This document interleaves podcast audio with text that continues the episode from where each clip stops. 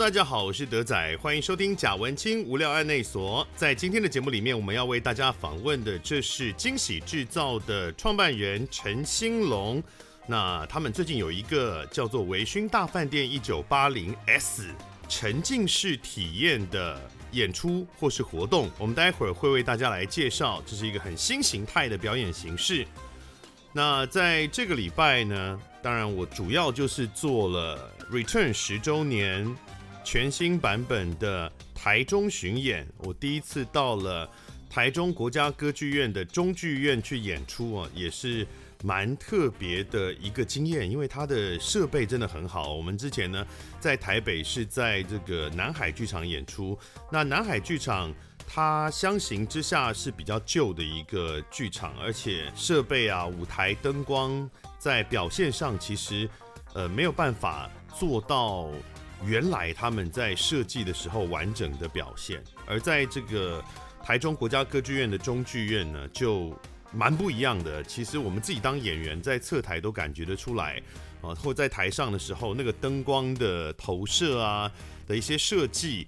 跟原来之前在北部在南海剧场的时候哦，真的还蛮不同的。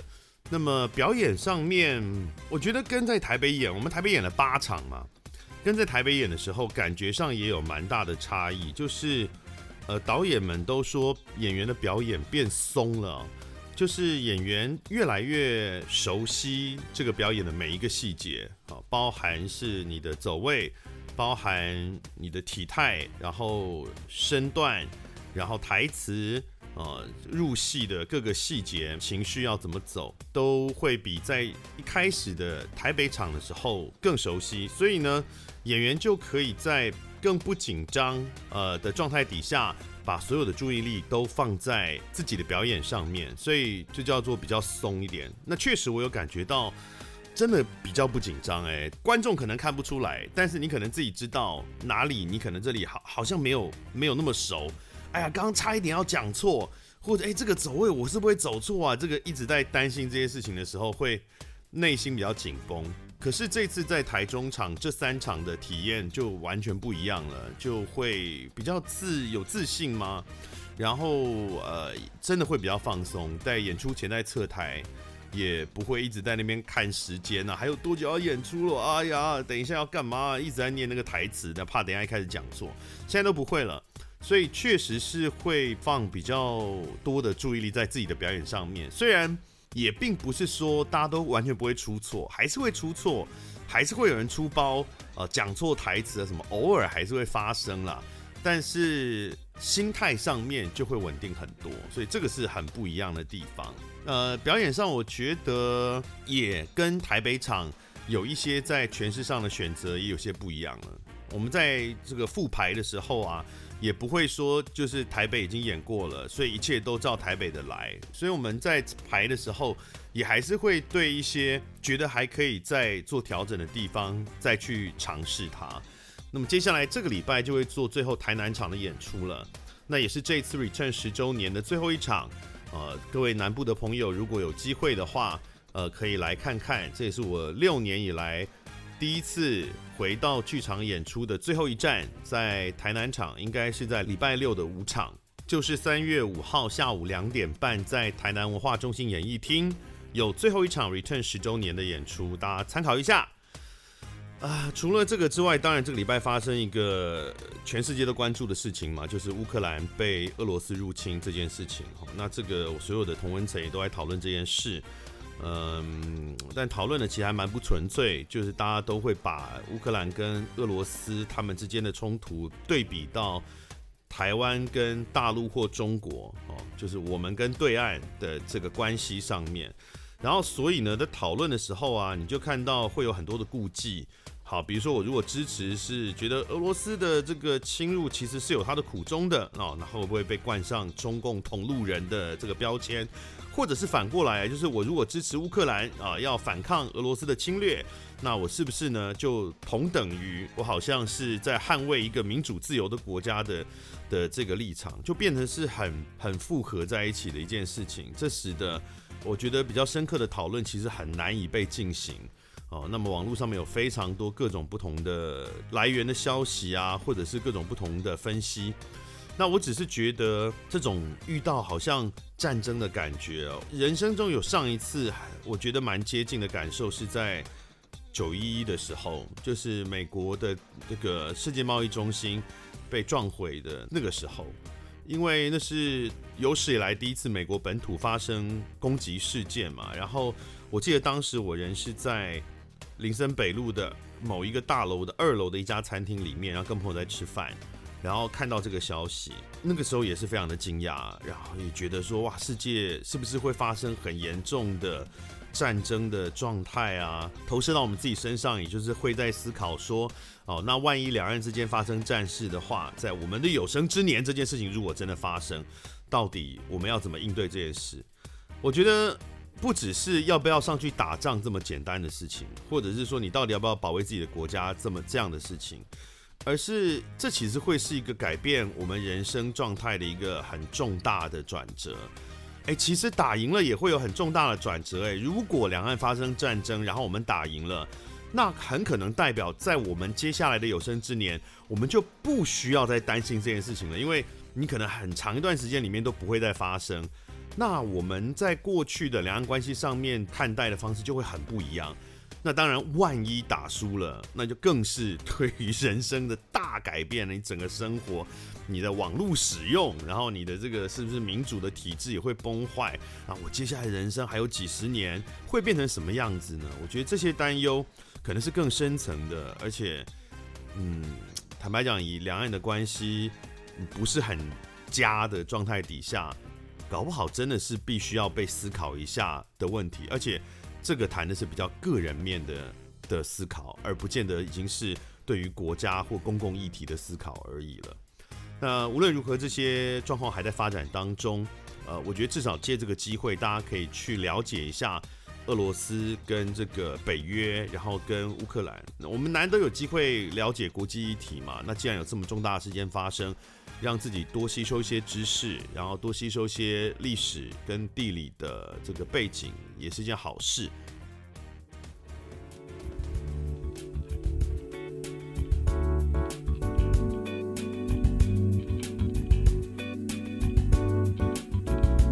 好的，那么今天接下来要为大家介绍的这个是微醺大饭店。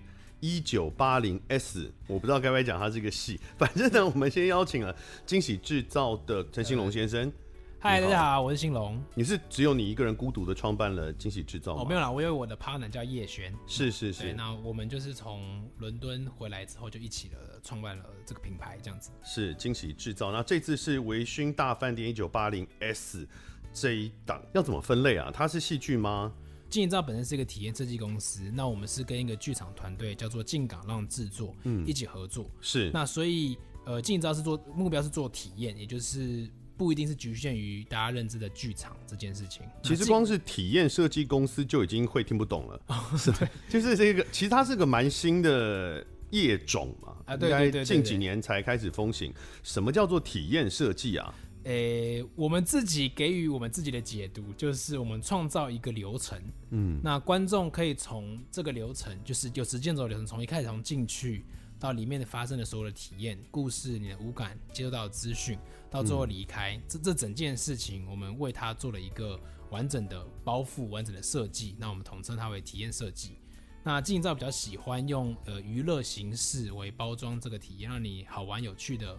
参与了其中，那最后面会或许有一些我们想隐藏的一些资讯在里面，让你可以带走的，可能通常是个感受。坦白说，还是听不大懂。我们可可，Okay. 我们我们可不可以举几个例子？就是 没有不要有被攻击的感觉，没有没有，这是新的概念嘛，本来就会比较难以理解。我们可不可以举几种例子是？是呃，有几种不同的体验式的活动的的类型？好。我们在二零一六年跟一八年都做了一次无光晚餐。什么是无光晚餐呢？它就是一个在全黑、伸手不见五指的空间之下用餐。那我们在这个这个设定上，就是你眼睛看不见了，所以你必须透过其他的感官去感受我们的食物，感受呃上菜跟吃饭的流程，跟你伙伴在黑暗中互动交心，跟我们设定的一些小的互动体验的流程。那按照一一套餐就是呃五道菜，前菜前菜主菜主菜甜点。哦，吃完这道菜有一个时间轴，嗯、那你会呃起承转合式的，我们就会让你有一个很棒很难忘的夜晚。他是完全伸手不见五指的状态，没错，是你也无法习惯的那种伸手不见五指。我我印象中好像那个服务人员是带红外线的那种夜视镜，夜视镜就是好像那种特工队、什么陆战队在夜间击杀敌人的时候带的那种东西嘛。没错，那个就是非常的有趣，但是蛮辛苦的。那听起来有点像是盲人体验吗？呃。所以回到它就像盲人用餐的样子，不是吗？对，但我们会用我们会用一些有趣好玩的元素去包装每一道菜。嗯嗯、举例来说，像有一道菜的主题是早餐，这这道菜的概念就是能跟你吃早餐的人一定是呃非常重要的人。那在这个之下，其实，在黑暗中我们就有一个碗，像是呃一一个纸盒，里面放的是麦片。那你手得在桌子上面找到这个纸盒，嗯，很习惯性的把麦片倒到你的碗里面，嗯，然后你要搅拌它，然后再淋上一些事情，你你自己要淋上一些一些配料，那搭配起来就会是一个呃麦片，然后好吃的奶酪，然后有一些柠檬的冰沙，然后一些碎饼在上面的一道精致的的甜点，但在过程之中，其实你还还搭配一个报纸。它这个报纸其实因为你无法阅读，所以它里面有放一些气味，让你记得气味这个这个味道，加上这道菜，然后去完成这个体验。这样，它一切都是用呃嗅觉跟触觉，还有味觉，感觉起来哦，味觉还要吃嘛，对对对，还有味觉，对，听起来还是盲人体验啊，听起来对对对对对对对，就是就是会用呃视觉看不到这件事情，那不只是在吃，在各个五感上面看，我们可以在每一道菜的主题上面做哪一些。变化。嗯，其实虽然讲盲人体验，但它其实还是很特别。因为我自己常常，比如我在家里有喝酒的时候，都是把灯全部关掉，就是伸手不见五指的状态。有的时候会点蜡烛啦，但有的时候连蜡烛都不点。那我这里是晚上窗帘拉起来，是真的是伸手不见五指的，完全看不到。然后我有的时候喝完想要上去，因为我睡觉的地方在楼上，我会试着，因为反正伸手不见五指嘛，我会试着闭起眼睛去感受这个空间嘛。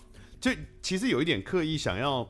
感受一下那个盲人的状态，嗯，其实即使是在自己家里这么熟悉的空间，都还是你的感官会变得很不一样。对，我们自己也在无光这议题上也试了很多种类型，然后最后我们发现有趣的就是你在黑暗中会很不安，嗯，嗯，然后所以呃你会莫名其妙把你的安全感投射在。跟你一起来的那个人身上哦，那就是就是撩一个人很重要，而且你刚刚讲说吃一起吃早餐的，那一定都是前天做完什么事啊？对，就是会有非常多暧昧的状况，就应该是情感升温，所以应该就是要带那个你想要撩的那位一起去这样。对，因为我们曾经有一一个人带了三个不同女生来，然后在同一个月，哇塞，他应该就是在 Tinder 上面滑到的女生。哇塞！对，然后因为我们菜就是在两三个月才换一次，所以他就是 他吃了三次，他这三他其实都知道，但他每次都假装不知道。哎，这是什么啊？哎，你怎么会知道？对对对对，你好聪明哦！但但我觉得蛮有趣的，就是这个这个互动，我们是看在眼里，但我们也祝福他成功这样。那你们有把他就是照片贴在门口，就是以后其他女生请小心之类的。我们欢迎他再来。喂，嗯，好，我心中有很多呃奇怪的遐想。那你刚刚讲说他很适合带那种浪漫的暧昧对象，所以他是会有身体接触的吗？呃，我们有一些有几道菜的体验是要为对方做一道菜，所以我们会在黑暗中给你 A B C D，哦，但是不是现场下厨吧？哦，不是，就是我们把 做好的东西，看到应该会对会会送医院。对对，我们把做好的东西放在几个不同的层夹跟一个盒状的地方，然后你要自己组装成一个物件，嗯、然后拌好一个好吃的意大利面给对方。哦，那你可以自己选择它的配料，这样。哦，就辣椒啊，啊之类没有，就是 正常各种。其实我们得做成怎么配都好吃，不然会有克数。对，是好，这个是无光晚餐，它其实。它不是那种冒险式的要啪啪照，然后它也没有要解谜干嘛，然后它就是一个体验，我觉得它就是很 pure 的体验的一个过程这样子。对，但这样讲起来的话，如果你说设计一个流程，然后让大家体验，嗯，密室逃脱算不算是体验式设计啊？哦，算，我也觉得是。嗯、然后像，其实我觉得鬼屋就是了吧？鬼屋也是。其实我觉得演唱会其实全部都是一个体验，但。我觉得特别把它拿出来变成一个公司的核心，就是我们在乎观观众的感受，嗯，就是观众从最头到最后感受到的东西，你带走的那个经验。是我们在贩售这个体验最重视的，而不是，而不单只是那个食物好不好吃，嗯，或者是这个剧本你听不听得懂，嗯，或者是这个角色长得帅不帅，而是整个过程中以观众为核心，你体验好不好，然后你是否有带走我们想要感动你的那个资讯，是，所以这个是在。呃，国外已经很风行的吗？还是台湾之光我们发明的？呃，也表示国外国外。对，其实其实这类型的体验下，嗯，就是其实国外已经在可能二一零年就已经很很多人在做，然后，欸，也没有太早哎，其实也十年内的事情啊。哎对，然后，嗯，呃，大概因为我我我做过念书，在英国念书的时候是一四一五年，然后那个时候大致上他们长成一个很完整的状态。所以那时候一五年回来台湾就开始想要做，然后所以到现在二二年已经，我觉得也现在也长出一个蛮蛮完整的、蛮完整的体验状态了。是这个讲到这里就可以稍微介绍一下陈兴龙先生，他也是一个非常有趣的的人生历程哦。就是他呃以前呢是第四十七届二零一零年的金马奖最佳纪录片《街舞狂潮》的舞者。哎、hey，yes，哦，但这个舞者大家听起来啊，dancer 嘛，没有没有没有，不是那种马来蒙舞群那种，他他因为街舞狂潮就是记录八位少年少女的街舞经历的一个纪录片，所以他等于是这八位都是那个纪录片的主角这样子啊，对，所以当初陈兴龙就是，但然后然后你后来其实也做了一段时间是舞蹈的表演吗？还是创作？哦，对，其实蛮后来蛮呃。高中是跳舞的，然后所以后呃热舞社，所以后来就是跟朋友组成一个舞团。嗯、那刚好就是苏泽贤这个导演，嗯，然后他就是有在某一个暑假就疯了，就跟我们一起拍了一整个暑假的故事。然后后续延伸前后一两年的时间，有持续追踪我们的进程，那就剪成了这个纪录片。然后后来很幸运得金马奖。呃，当时附中舞蹈社的社长叫叶璇，嗯，他就是我现在惊喜制造的 partner。是是是，所以我们算是从。最早就是一起跳舞长大，然后前后一起上大学，然后一起出国，前后出国念书，然后回来就想说一起在一起创业这样。是，然后不过在这个创业之前，他还当了电影导演。他二零一四年的时候导了一部片叫《时下暴力》，那这个鄙人在下呢有去客串了两个两场戏吧。哦，这个现在看到导演感到非常的抱歉，真的是。啊，我其实偶尔会提到这件事情，就我自己不大敢看这这部片。那那时候我进电影院看，然后呃，我看到我自己的时候，我就觉得他是谁啊？那个呆滞，那个是谁？然后我还有个 close up，哦，怎么那么呆滞？啊，我就理解到我还是在剧场好了，因为 镜头镜头前的表演跟剧场表演真的有很大很大的不同。这样，嗯。然后你们到底是谁决定把我跟谢颖轩的亲热性删掉的？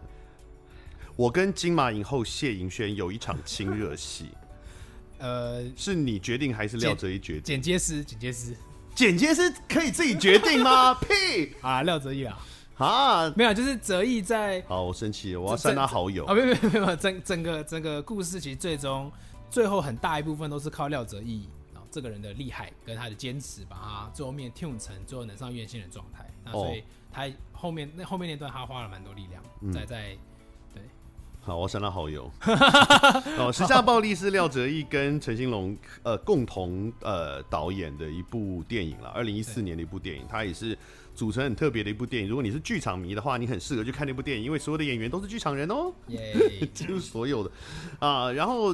再来就是开始进行制造了，所以这是哪一年呢？啊？二零一六是不是？一五年回台湾开始就确定要做这个，然后一六年成立公司，嗯、但其实一五年底就已经开始。然后有赔的很惨吗？呃、欸，不会啊，我觉得现况，我觉得疫情会让这件事情比较辛苦，但我觉得有看到在疫情之下，如果我们做的是呃做这么用力，然后在疫情这个限制之下，我们做的还不错，那我相信就是未来。当疫情不见了之后，其实我们这个本身可以做的超级好的话，嗯、那应该会是很棒的一个。是看起来应该不会赔得很惨，因为《维勋大饭店》好像是不是去年就已经演了八个月，是不是？呃，对，差不多八个月的戏。因为台湾的戏，如果以剧场来说，当然《维新大饭店》这个沉浸式体验不大算是典型的剧场，好，但是呢。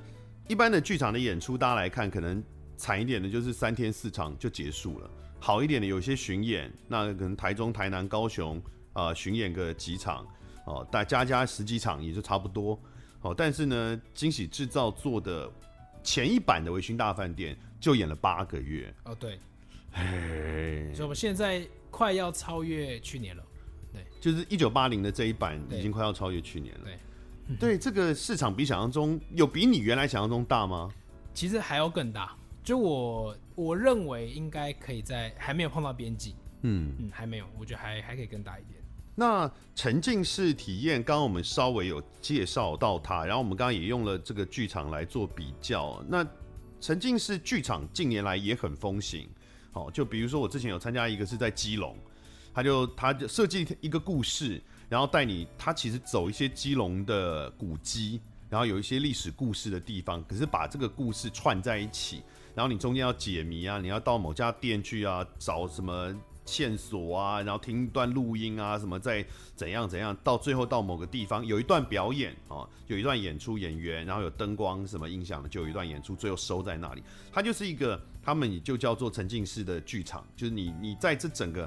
体验的环境里面，而不是只有坐在黑盒子的啊镜窗式舞台的对面在看戏。那所以沉浸式体验跟沉浸式剧场有没有差别呢？我觉得我认为是一样的东西，嗯，亦或是呃把这些名词都抽掉，好像也没差。嗯，对。那呃，如如果在要分享我个人对于这两件事情的观点的差异，嗯，那我会说就是呃，惊喜制造在做的体验就是。回到刚刚一开始讲，就是以观众为导向。那我觉得剧场的话，比较像是以创作者导向。他们在讲这件事情是沉浸式剧场的时候，比较像是他是导演在使用这个形式、表演艺术，或者是故事，或是演员的方法去完成这个叙事。所以，国军大饭店它既是沉浸式体验，也是沉浸式剧场。因为我们在观众上，我们也用体验的设计的思维去照顾观众的感受。那在剧场上，我们也是有导演、有演员去。把一个故事好好讲清楚，然后同步也让观众感受到我们想传递的讯息。是，我也感觉好像是像你刚刚讲，它只是一个侧重的比例跟面向上的差异，但是感觉起来，因为我我我前几天有去嘛，这个去体验了这个微醺大饭店一九八零 S，我的一九八零年代的这个微醺大饭店这个版本。感觉起来，你们的整个商业模式，包含跟企业合作，已经非常成熟。你们有你们有很多的 sponsor 吧？看起来，诶、欸，合作伙伴，对，对啊，对啊，就是合作的企，呃，都是知名企业的合作。呃，对，我们有算是经理知道在平衡这件事情上面，算是有有一些经验了。就是我们知我、嗯、我们跟应该应该说我们跟洪伟尧就呃这这次戏的导演，嗯，也是我们一直以来在沉浸式体验上合作的这个导演，嗯嗯，嗯，我们大概有摸出一个很很棒的共识。我们知道以以他的立场来看，他也知道我们要找什么样的厂商进来去 support 这件事情，然后会让他跟现实接在一起加分，嗯，然后同步呃在这样的成本结构之下，然后他怎么样发挥，我觉得是是是蛮完成了，对。然后所以像我们这次找轩尼斯啊，找顶呱呱。天下杂志、郭元义、郭元义这些，其实我们也特别找，就是一九八零年代台湾存在的品牌，哦、是是是，对对对，而且可能在当年就要有一定程度代表性的。对，没错、嗯，对，所以像呃当当年我们 research 到，就是其实老一辈人都喝茶哦，在家里、哦，对啊对啊，对，在家里有一瓶茶哦，有一瓶 VSOP 就是屌。好，我一直有被攻击的感觉。哦，对吗？老一辈，不过那个时候我十岁而已啦，我还不是喝那个 XO，但是确实我可以为大家作证，以老一辈的角度来看。那个年代就是，其实一般的酒店喝的是不是洋酒？嗯，哦，一般的酒店平平民喝的是不是 whisky 啊，也不是 vodka，是黄酒，是绍兴，是玫瑰红。好，所以你是要很有钱的，身份等级高一点的，你才会喝洋酒。开 XO 就是当时一个身份地位的表征，就跟当年开双 B 带一样的意思。像顶呱呱也是，顶呱呱那时候刚去美国，嗯，然后。对啊，郭元义是百年都都存在的，然后天下那时候刚好创刊，然后等等等，所以我们就刚刚好适逢解严时期，然后他又创刊，所以整个故事其实对我们来说，我们在寻找的时候也是用这些去卖他们，然后他们也也也吃了这个这个这个可能性，所以我们就蛮好的。那你刚刚有提到说你们有抓了一个平衡，就是关于企业进来合作的这个可能跟创作跟体验之间的这个平衡，但这还是企业愿意进来之后的事情啊。在一开始，你们要先先怎么样争取到这么多的企业的合作？因为在台湾，其实企业跟表演的合作，尤其虽然你们没有挂剧场这两个字啊，但以剧场的角度来看，其实是很不容易争取到的。是，然后我很感谢，我其实很感谢这些品牌，就是他们对于呃像顶呱呱或者是郭元义，嗯、他们对于品牌呃老字号品牌的翻转，他们都在近几年非常重视，而我们掌握跟年轻人沟通的语汇，嗯，所以他们想要透过我们的方式去跟他们沟通。那我觉得像呃轩尼诗也是，就是轩尼诗里面这次有三支酒，一支是 XO，一支是 Fiesole，都是白兰地。那通常在台湾年纪比较长的人才会喝这些酒，嗯，然后年轻会觉得那是老人喝的，对，但其实不是。我我个人其实觉得蛮好喝，对，所以所以呃，他们透过这个作品可以让这一些人知道这些不同类型的酒款，嗯然后或是或是喝过，那我觉得对他们来说也是一个开拓新客源的可能性。是，所以其实没有我想象的那么难。就他们其实很友善的，就是你们接触的过程中，他们也是一听你们讲，他们就觉得，哎，这个我们也很想尝试什么这样子嘛。对，但我觉得最终还是成绩，就是呃，你开出来的的的大饼有没有完成，嗯，然后跟你可能累积起来的几个作品是否有符合他们想接触的。那微醺那边刚好跟酒有关，嗯，所以轩尼诗他们。就是格兰杰跟轩尼诗两支酒款，看到这个题目其实就觉得有趣。然后刚好他的行销总监 Leo 他是香港人，他对于这些偏向 artist 的的的事情，他们也很支持，所以就呃就就开了这样。是，那我们接下来就比较认真来介绍一下维勋大饭店一九八零 S。所以以前那个版本是不一样的吗？内容以以以前有一个不一样版本的维勋大饭店的一个沉浸式体验。对，我们在二零一九年做了第一次，啊，它全名叫维勋大饭店，嗯，然后是第一次做。那它的故事背景比较像是欧洲古典魔幻，呃，用最简单的五五个角色，就是骑士、公主、女巫、王子跟国王，这五个角色都有前世跟今生。他们前世就是欧洲一个古王国下的这五个角色，那今生都有相对应的职业跟角色设定。但也有一个饭店，也有一个饭店，它就像是一个欧洲的饭店，一个欧洲奇幻的饭店。OK，好，就没有那么的写实感。对对对，嗯、那这次做的话就是一九八零，就是做台湾台湾复古，嗯，然后时间设定在一九八七年，就解严那一年，看到的视觉就比较像是台式复古。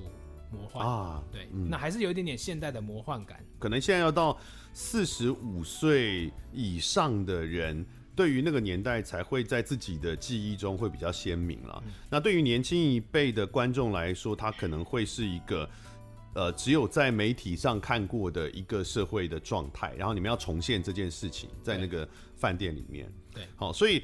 这次的版本，那这样听起来其实很不一样的耶，哎，完全不一样。对啊，所有的故事、角色、场地设定都不一样啊，完全不一样。然后连着重的重点也不一样。嗯、像之前的国际饭店是以观众的体感互动为主，嗯，那这次的体感互动可能从原本的九层变成三层，嗯，那剩下的是用本身的故事性，嗯，把一个故事讲清楚。然后把时间轴讲清楚，然后让观众感受的清楚，这件事情为为最主要核心。是，所以这次的维醺大饭店一九八零 S 哈，那它是发生在一座饭店里面。OK，就在台北有这么一座饭店叫维醺大饭店，它一九八七年的时候，呃，重新开幕，重新开幕，因为它是在一九八四年的时候曾经开幕过一次。对。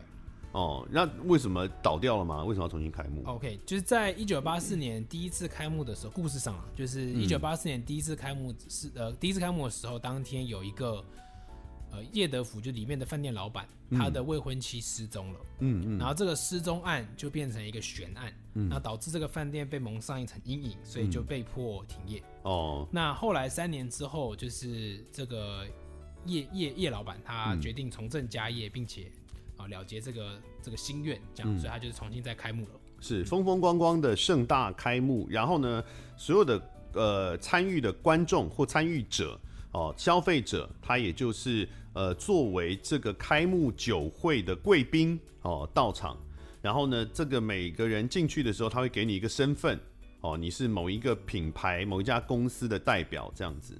所以刚刚提到的这个老板跟他的未婚妻，这一定是一条故事线，后面会有发展嘛？没错。那除了这个之外，你们总共有七个演员，对不对？对，我们有七个演员，那三条故事线，嗯，然后每一条故事线有两个主要角色。所以刚刚讲的叶老板跟他的未婚妻，嗯、他未婚妻失踪了的这件事情是一条故事线。是。然后饭店的经理小魏，跟他在饭店开幕这一天从。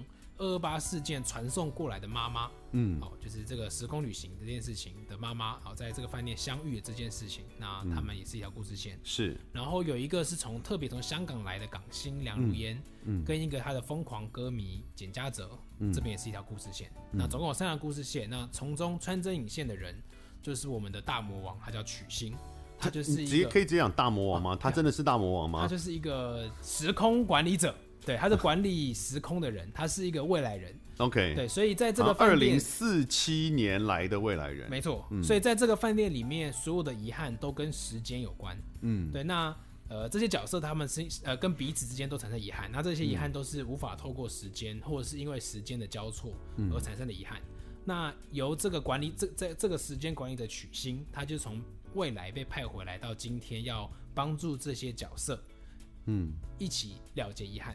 那对对曲星这个神秘的角色来说，他每他其实不停的在轮回这一天。哦，他每一天呃，他每天都都都是同一天，他必须在这一天找到一个最完美的解法，让这些角色的遗憾都可以解除完之后，他就完成他就完成他的任务了。哎、欸，这个设定在我那条线没有看到、欸，哎。对。哦，但呃，这是原本的设定，呃，观众会知道这件事吗？哎、呃，对，会知道，在别条线会会知道。对。哎，就我们刚刚讲，所以它有三条线，七个角色。这七个角色呢，你不管走哪条线，你都会看到他们，但是你不会看到他们的全部的故事，你只会看到其中某一条线的故事，三分之一。对，所以就变成是说，你如果想要把微醺大饭店的整个故事都搞清楚，所有的人的关系都搞清楚，你就一定要呃去至少三遍。至少三遍的意思，我就是要问，你可以选自己的线吗？可以哦，可以哦。对，就是我上次去看的是什么企业的，我想换别条别条路线，可以帮我安排吗？然后前台经理会帮你安排。哦。然后或者是你在定位的时候也可以先讲，哦，上次看的是什么，下次讲不一样的，那他就会帮你处理。对啊，如果不行的话，真的很干呢。我们就会想，我们会想尽办法。是扭蛋是不是？对对对，我们会想尽办法协助你安排。买了八张票都同一条线，他才变成时空旅行者了吧？对。对哦，那这样还不错，就是 OK，也不是至少三遍啦，就是最多哦，最多你三次一定可以把所有的剧情都看完，没错，哦，这样子。对，但是当然，因为在你这条线的过程中，你我们刚刚有提到，其实你还是会知道其他那几个角色哦，在中间穿插跟开场的时候，你会知道有那些角色存在，所以其实你还是会好奇他们后来怎么了。好，这就是这个主办单位呢引诱你在买票的一种手法。呃，是，对，是，对，就是就是，我觉得确实，我们自己发展曾经是到现在，有趣的也是资讯不对等，然后我们会在最后的时候帮你导到一个空间，让大家可以彼此交流这个这个剧本，呃，你看到的路线像上看到的故事。嗯，然后让你可以跟其他的其他不同的组别聊天，嗯，所以这是我们其实蛮重视的，就是事后当天体验结束完，客人彼此之间的交流，也是我们很喜欢的。哦，你说在微醺小酒馆吗？对对对对对对。哦，那个时候是跟不同组的聊天吗？很多人会跟不同组聊天，然后、哦、因为我们去的时候好像是只有我们那条线的先到，所以照理来说应该是。后面会有别条线的观众也会陆续陆续的抵达小酒馆，然后你就可以去问他们，他们发生什么事。没错。哦，因为我就立刻逃走了，所以对对对对对。所以如果如果如果待久一点的话，然后很多人就是彼此就是一整坨人，然后再去续谈。但以你的呃理解，三条线都刷的这种疯狂粉丝嘛，就是这样的人啊，比例高不高啊？呃，大概。蛮蛮蛮多的哦，就是一陆续会看到有人说传讯来说，呃，太好了，完成三刷了，谢谢你们做出这么棒的故事。嗯嗯、因为我们一条线是一组是六个人左右嘛，对对，六到十二个。哦、那我们那条，我我那天去的时候，我们那一组人里面就有人是已经有去过的，哦，有有听到他们私底下偷偷在讲，哦，就是他可能之前看的是别的故事这样子的。嗯，嘿，哦，OK，所以它一次的体验大概是两个小时左右。没错，然后大概里面会喝到三杯酒跟一个 shot。哦，对，这个要特别跟大家讲，因为我是很常喝酒的人，所以我还好。但我刚要跟大家，因为一般来说这种标榜说呃体验过程里有酒的，我们都会期待它的酒是很烂或者是很淡，然后就是很口这样子，因为嗯就是含在里面的嘛。但没有微醺大饭店这个戏里面的酒。如果你不是一个很常喝酒的人，他，我觉得大部分人其实不会只有微醺，对，其实很重哎、欸，那个酒，而且是很好喝的，而且酒精没有在客气的，对，因为对这个是蛮重要的。然后我们还有算好大致上平均值喝到酒的时间，嗯，然后去喝下一杯，你快要清醒的过程中再让你补下一杯，哦、然后快要清醒的过程中再补下一杯，所以我们每一每一杯的间距其实是有。缜密的讨论过，是放这个时间点是好的。对，所以大家不要误会，就是觉得微醺只是一个噱头而已。没有，他们没有在客气，因为他们有酒商的合作，没有在客气客气的。而且我还没有喝到干邑那那一杯哦，真假的？对，我都已经觉得其实是是酒是有一些酒意的。对，因为 XO 比较贵，所以每一场只有八个人可以喝到 XO，那但是要有一些。机缘下产生的的的的特殊事件哦，有有，但那个那个场景是每一条线都会碰到的，对不对？呃，没有，就是啊，没有吗？有一些不会进去，是九八个，所以他那条线整组都没有人可以喝到，有一些会完全不知道有那个房间存在。哦，对对对，好亏哦。还好啦，还好啦。像我们那组至少还可以赌一下啊，就是他有一个机制，让在那个房间里的人决定谁来喝到嘛。对，因为其实至少已经有三杯加一个 shot 了。那那个就是，是是是，有一些就是小 bonus，就是哦，你今天抽奖抽到，就是抽到那个金色的名片可以上台领奖，那就是多一杯 shot。哦，对对对，我有抽到，我有抽到。像那个就是会有一些额外的小 bonus，那就是看一些机缘下产生的。那我们也不会特别说。呃，比赛啊，或者是你来第二次你就一定喝得到，也不会。是，而且他们还蛮重视，就是你跟呃可能同组的其他人，或者是现场其他人的关系，要建立一些关系跟互动。啊、所以如果你像我是一个就是社社交恐惧者的话，其实要做一点心理准备。对，对，你要跳一些很很羞耻，对，很非常羞耻的舞蹈，然后嗯，但我觉得是有助于破冰啦，就是大致上。八成的人在那个状态之下会比较放松，嗯，嗯，然后这么羞耻的事情都做过了或者看到了之后，剩下其实就比较轻松。好，也没有到那么羞耻，这样感觉听起来 像是一些违法的事情要发生了。没有，没有，没有，没有，都是呃开心的社交舞。呃，在这个你想象得到开幕酒会当中会发生的事情啦，因为它的场景是一个开幕酒会嘛。那我觉得整个设计起来。很难的一件事是它的那个时间的控制跟各条线的进行，因为你是同时好几条线的故事在进行嘛。然后呢，每一条故事里面的演员并不是只有接触那一条故事线里面的人而已。像我们前面有稍微呃，我们私底下有稍微聊一下这个进行的方式，有一些故事的段落是所有人都会经历的，对不对？对，没错。然后有一些就会是。其实演员针对每一组不同路线跟不同组别的观众，他碰到你，他演的戏都会不一样。嗯，那目的就是他可能在你的故事线里面他是配角，他会跟你讲配角的资讯；嗯，他如果是主角，他就跟你讲主角的资讯。嗯，他可能是主角同步，他要承担，他要跟你讲一段结局，他可能又有一个新的故事线的脉络。那这些所有的流程都是以秒计算。其实房间里有偷偷暗藏着一个倒数计时器，很像一个炸弹。哦，是是是。然后所有的工作人员手手上都代表，他们就是用秒数，就是我几点几分几秒要做哪一件事情，开哪一个门，按哪一个灯，然后走去哪一个地方 stand by 的的方式去进行。呃，因为毕竟它是一个同时间同场所有的观呃所有的演员跟工作人员在同时 run 的时候，他几乎没有走 Q，就不会有一个像是一般剧场可能会有个午间说。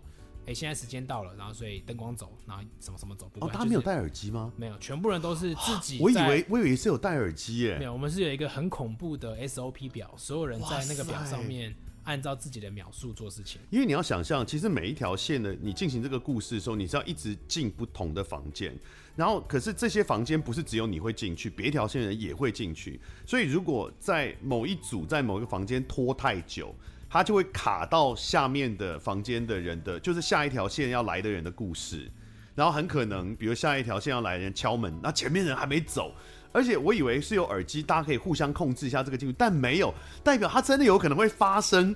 但就如果呃就是不幸的话，是真的有可能会发生的。但呃现况几乎不会了，就已经不会，就是哦，曾经发生过吗？呃，最早刚开始演的时候，还是会有一些时间上算错，或是、失误，或者真的观众太失控走不开的事情发生。但大致上现况，演员们已经经历过这么久的演出了，所以是是是，大部分的奇葩的状况都发生过了，所以已经可以完全按照现在的时间走走。哦，那这个其实就是我下一个想要问，也是我在这个体验过程中一直很疑惑的，个人很疑惑的一个问题。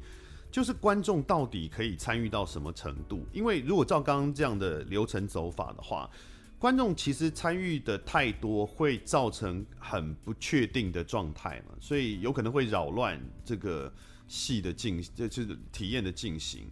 可是随着观众知道的事情越来越多，因为你跟着这个流程、故事流程走的过程里面，一开始你当然什么都不知道，你就是接受。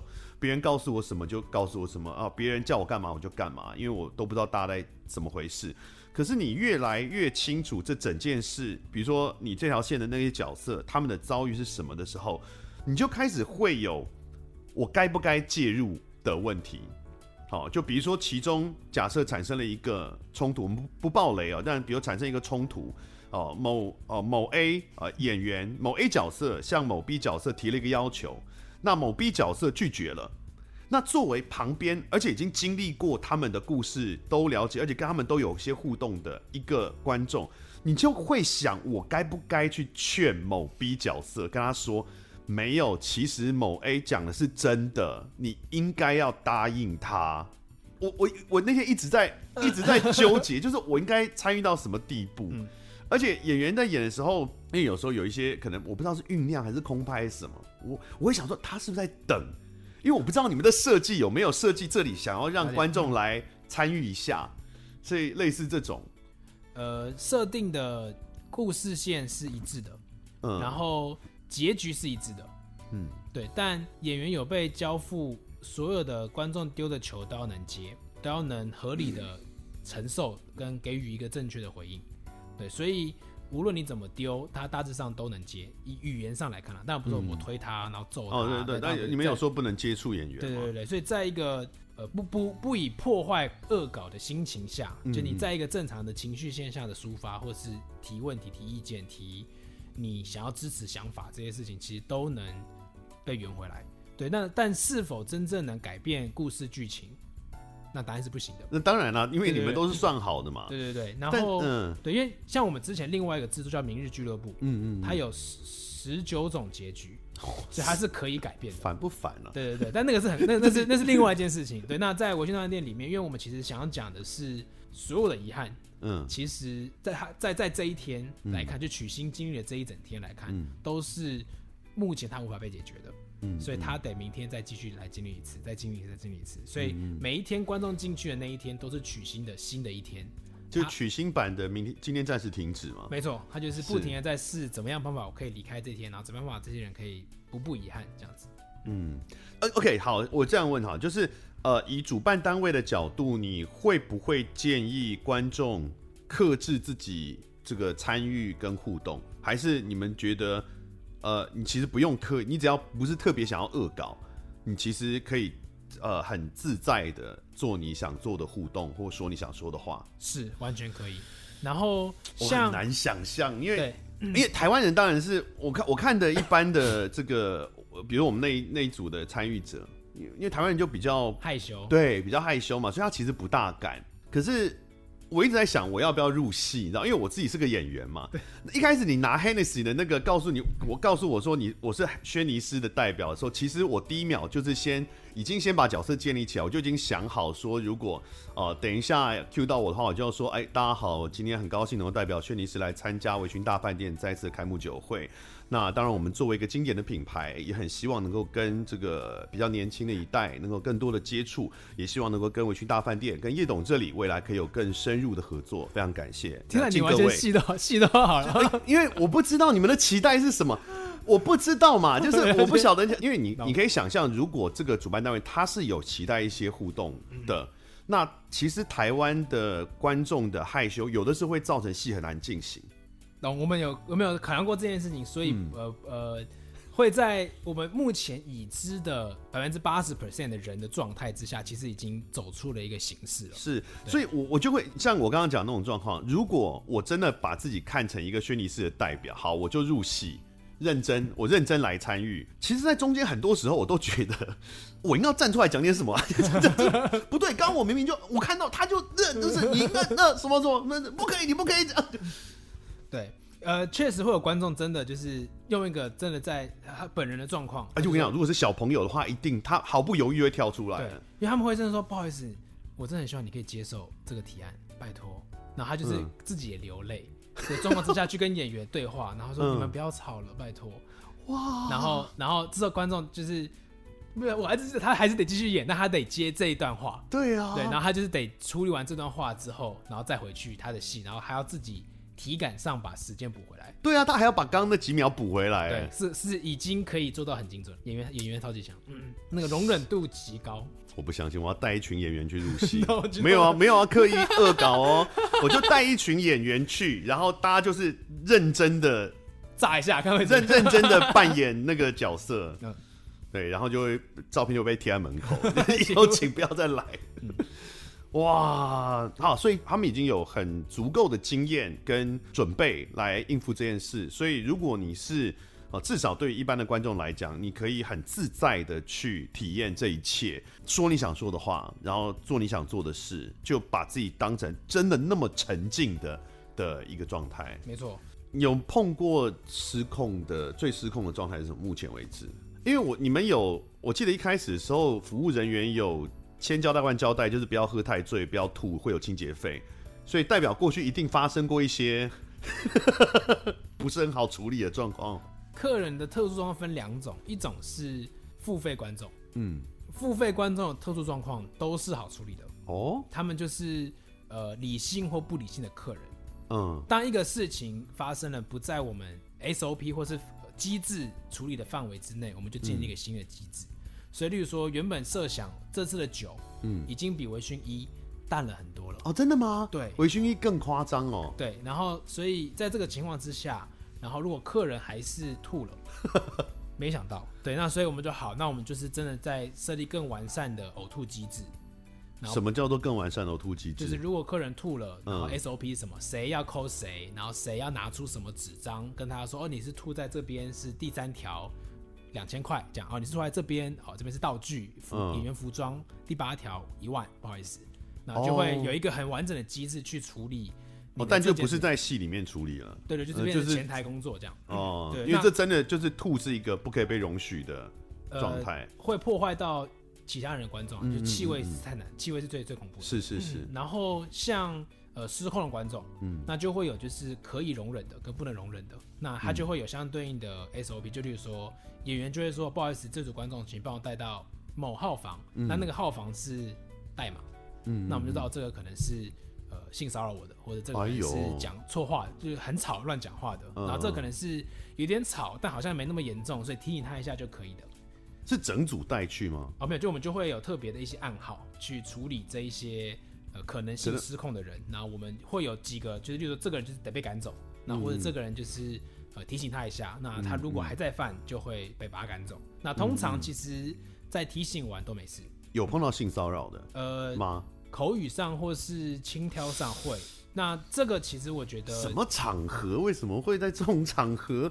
因为我觉得当当制作要走向这个票房或这个长期定目剧这件事情，势、嗯、必得接触呃所谓没看过戏剧的人哦，或是没那么懂戏剧的人，嗯，对，那。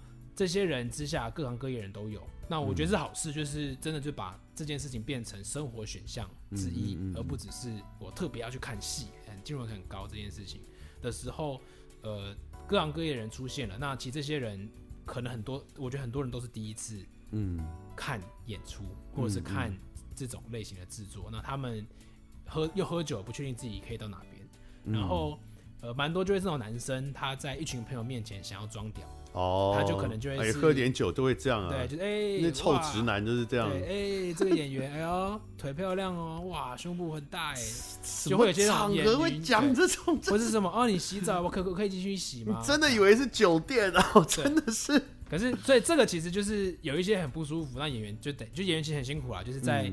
观众还是会还是会出声嘛，所以就是这些声音他得接受，他得听到，他得接受，他得处理这个情绪下，然后再把戏走完。嗯、那这些人可能他真的不是故意的，嗯、他可能就是喝酒了，然后跟 他真的觉得你腿很漂亮，对，对他还是故意的，他不然讲出话、啊，这腿太漂亮了吧？然后哦，那那还好吧，这样就还好。但就会有另外一派，就是没有付费的观众。什么叫没有付费的观众、啊？就可能会是邀请的 VIP。那这种会不好吗？这种通常不是都因为有个他都有个位置跟关系在，所以应该会比较乖，不是吗？这种观众呃极端，对，这种就是我觉得难的地方就是呃，经营制造会邀请很多 KOL VIP 或者是嗯嗯。呃各方厂商啊朋友啊，然后让这件事这个这个产业可以更呃让更更多品牌或者更多有资源的人或许可以支持这件事情之下，嗯、那呃。并不是所有的这一些人的样貌都是有礼貌的，然后同步又是因为它是免费的，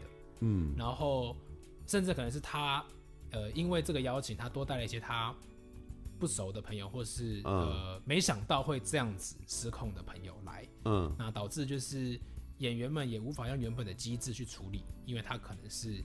某某某某某哦，对，嗯、那他们不确定，就是处理了之后，那可能明天你们就被处理了。呃，会 不会会不会他们担心会有这个问题？对，是是。所以那这也是我们其实很很感谢演员体谅，那我们也跟跟所有相关人体谅，那我们也知道，那这些人其实对我们来说就是列黑名单，然后后来也、嗯、无论他是什么样的人，我们就也不会再。但那个形式也是类似嘛，就是可能喝到吐啊，或者是言语轻佻啊这种，会有动手动脚的吗？呃，因为你们好像也有一条是不可以打工作人员，不是吗？呃，会有就是直接。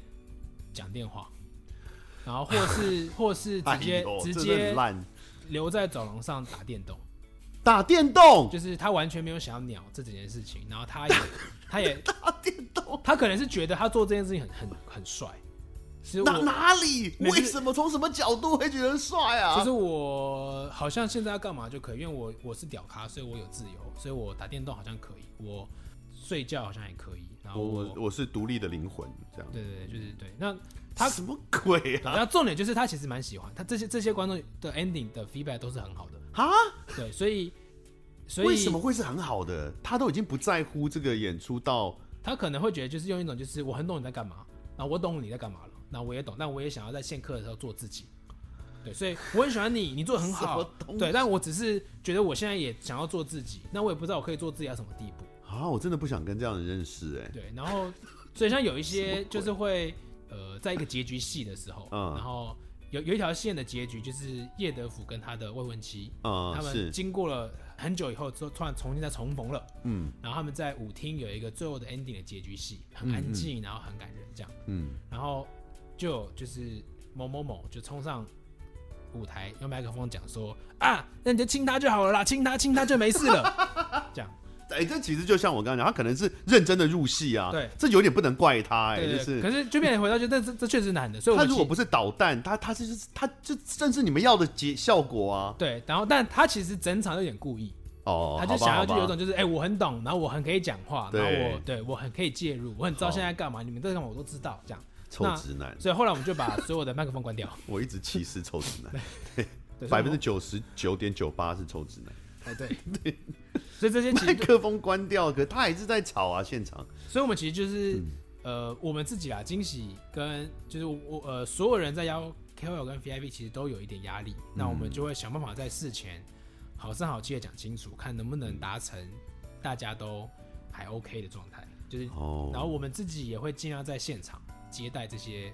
好朋友们，或者 VIP 们，或者是 VIP 的朋友们，那也会做好前情提要，然后大概讲一下这个状况。好想看这些失控的状态哦！嗯，千万不要，嗯，这也没有影像记录啊，你们也没有人在旁边侧拍嘛，所以就是真的就是看缘分能不能碰到这样。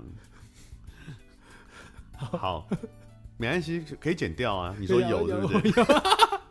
哪里有这这呃针孔是？没有，我们就是现场，因为有一个客人太失控，我们就是。直接拍了哦，有某个客人太失控，就有一个。但本来我的意思是说，大家通常体验的时候是没有，都不会，我们都不会。对啊，其实那个就是目前第一名。他你说失控到你们要收证了，是不是？就是怕，因为因为他们就很害怕，就他很害怕，就是然后那个是这个可不能剪进去。你的 其实本来前面都还可以留了，对，没关系，我刚刚那句剪掉就好，这样可以吧？就不讲是谁就好。对对对，就是。不知道怎么办，就是他们不知道可不可以改，然后他们不知道这个人，他又是个好还是不讲，他又是个重要的人物。对，然后这个的角色的形象确实是会这样，会这样，是对他符合他的角色设定，是，所以就在这个情况下，我们就没有办法处理这件事情，可不可以？他酒量有那么差吗？因为他在离场就小酒馆，他其实很开心，嗯，然后他也跟大家说，看真的太屌了，然后就他以为就是应该这样玩，是不是？没有，他就是想要打电动。哦，其实就是刚刚讲的那位嘛，他就是想打，对对对，很想很想打，他就很想来那种，但我不确定为什么他们想来，就是很想来那种。我们不能讲，不能讲是谁了，嗯，大家可以上网搜寻。好了，没有了，哎，真的不行，会剪掉了，会剪掉了，哦，真的会剪掉。因为他里好，所以那这个。我觉得是很有趣的一个体验的形式，尤其我们的听众应该有蛮多是剧场的这个观众们哈，因为我访蛮多剧场。那现在这种呃，像刚提到沉浸式剧场或现在讲沉浸式体验，它其实是比较新的一种表演形式。呃，我不确定有没有剧场的观众会有一种，比如说啊，你们那个那么商业一定。一定这个表演很 low 啊什么？其实也不会啊。他的嗯，至少我看到的那一场那条线里面的演员都非常称职啊。然后，而且我那条线也看到鲍奕安，这个就是很资深的 剧场界的的老咖了。所以呃，表演的品质也是没有问题的哦。那是很特别的体验方式。然后，如果爱喝酒的话，真的不会失望。OK，所以大家可以去试试看。这是惊喜制造跟进港浪制作合作的微醺大饭店一九八零 S。是 S，但这个也很难讲到底是什么时候演出，因为他现在是持续在演出的状态。对，我们现在是每天呃礼拜二到礼拜日都有。是，所以他网上卖票是，比如说我这段时间先卖预售未来的某一段时间的票，他没错，没有一个明确说呃演到哪一天为止，目前还没有这样。目前有一个终点啦，就是在呃这个阶段，因为我们场地是使用富邦一旅是空间，那他们在五月底。会有一些他们场地的异动。哦，所以我们大概在五月四月底五月初会是这个波段的结束。是，那我们有在最后一刻，就是最后面的一周，嗯，有准备一个特别场，哎，目的就是让呃看过的观众他们可以再来一次，然后看呃截然不同的一一一一段延伸或是一一段故事，就特别为了二刷三刷，然后。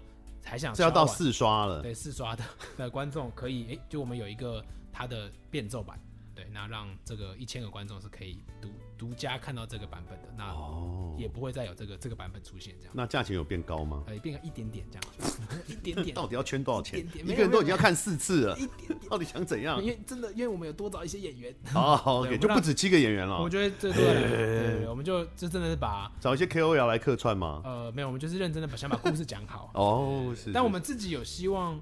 未来啦，可能下半年的计划就是希望可以找艺人或者是电影演员，嗯，来演，可能一周，然后让让两边是可以交流的，就让两边的意思，剧场演员跟电影演员，哎，这边两边是可以互相交流。就像呃，以我认知的，像英国的剧场，其实他们跟影视圈其实非常紧密的，就是很多的影视演员其实都是剧场演员。美国也是啊，对对对，就是 Broadway，大家都在 Broadway 历练过，才才去演好莱坞演戏。绝大部分其实是这样子的，嗯，然后他们也会其实演完电影也会愿意回来演 Broadway 或者是一些剧场。是我记得 Al Pacino 还是谁就有讲，还是 Dustin Hoffman 还是谁，他就讲过说他呃演这个好莱坞的戏，每演一段时间，他一定要回到剧场去磨一下，不然他会丢掉那个演演戏的那个感觉。是是，是，嗯，对，是这是个非常有理想的一个公司啊，惊喜制造跟进港浪制作的微醺大饭店一九八零，大家有兴趣上网搜寻微醺大饭店或搜寻惊喜制造都可以，都可以。哎、欸，无光晚餐是不是有第二季？我们在今年的呃年中会再次开启，是无光晚餐。对，所以大家可以在年终之前呢，先去物色一些暧昧的对象。Yes，呃，不可以不止一位，然后你可以到黑暗中看不到。好，那就请大家多多支持。今天谢谢兴隆，谢谢，谢谢，拜拜，拜拜。感谢收听贾文清无料案内所，欢迎到脸书粉丝专业贾文清德仔留下你对节目的感想哦，下次见。